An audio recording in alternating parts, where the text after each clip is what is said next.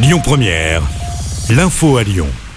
Bonjour Rémi, bonjour Jam et bonjour à tous.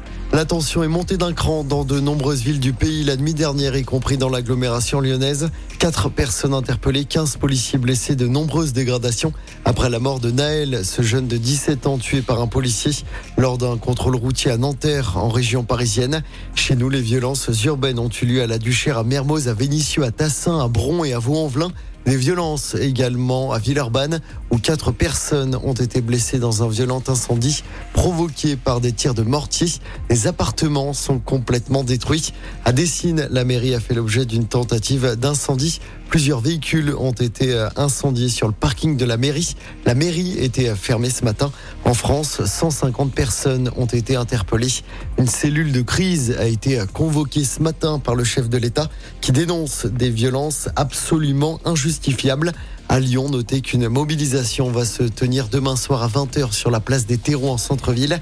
Avant ça, une marche blanche est prévue ce jeudi à Nanterre à partir de 14h pour rendre hommage à Naël. Et puis du côté de l'enquête, le policier qui a tiré sur le jeune homme a passé une deuxième nuit en garde à vue. Il doit être présenté à un juge d'instruction ce jeudi en vue d'une mise en examen.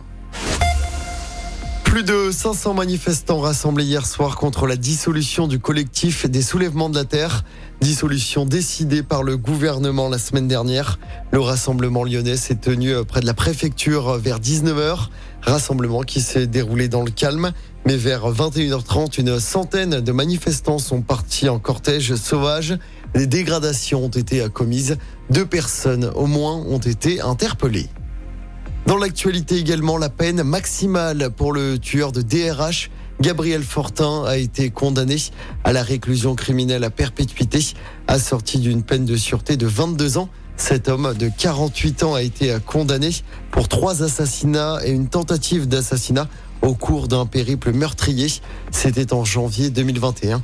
Le procès avait débuté le 13 juin dernier. Et puis le réseau de métro lyonnais va bénéficier de multiples investissements jusqu'en 2035, montant total 1,7 milliard d'euros. L'objectif est notamment de moderniser le métro pour réduire les pannes. L'enveloppe va permettre l'automatisation de la ligne A, l'achat de nouvelles rames ou bien encore la modernisation de plusieurs stations de métro. Des annonces qui seront votées en conseil d'administration la semaine prochaine.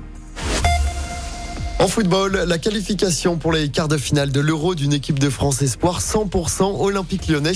Victoire 4-1 hier soir contre la Suisse grâce à des buts de Bradley Barcola, de Ryan Cherki et de Maxence Cacré.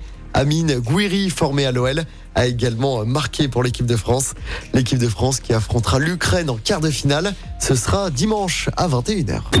Écoutez votre radio Lyon Première en direct sur l'application Lyon Première, lyonpremière.fr et bien sûr à Lyon sur 90.2 FM et en DAB+. Lyon Première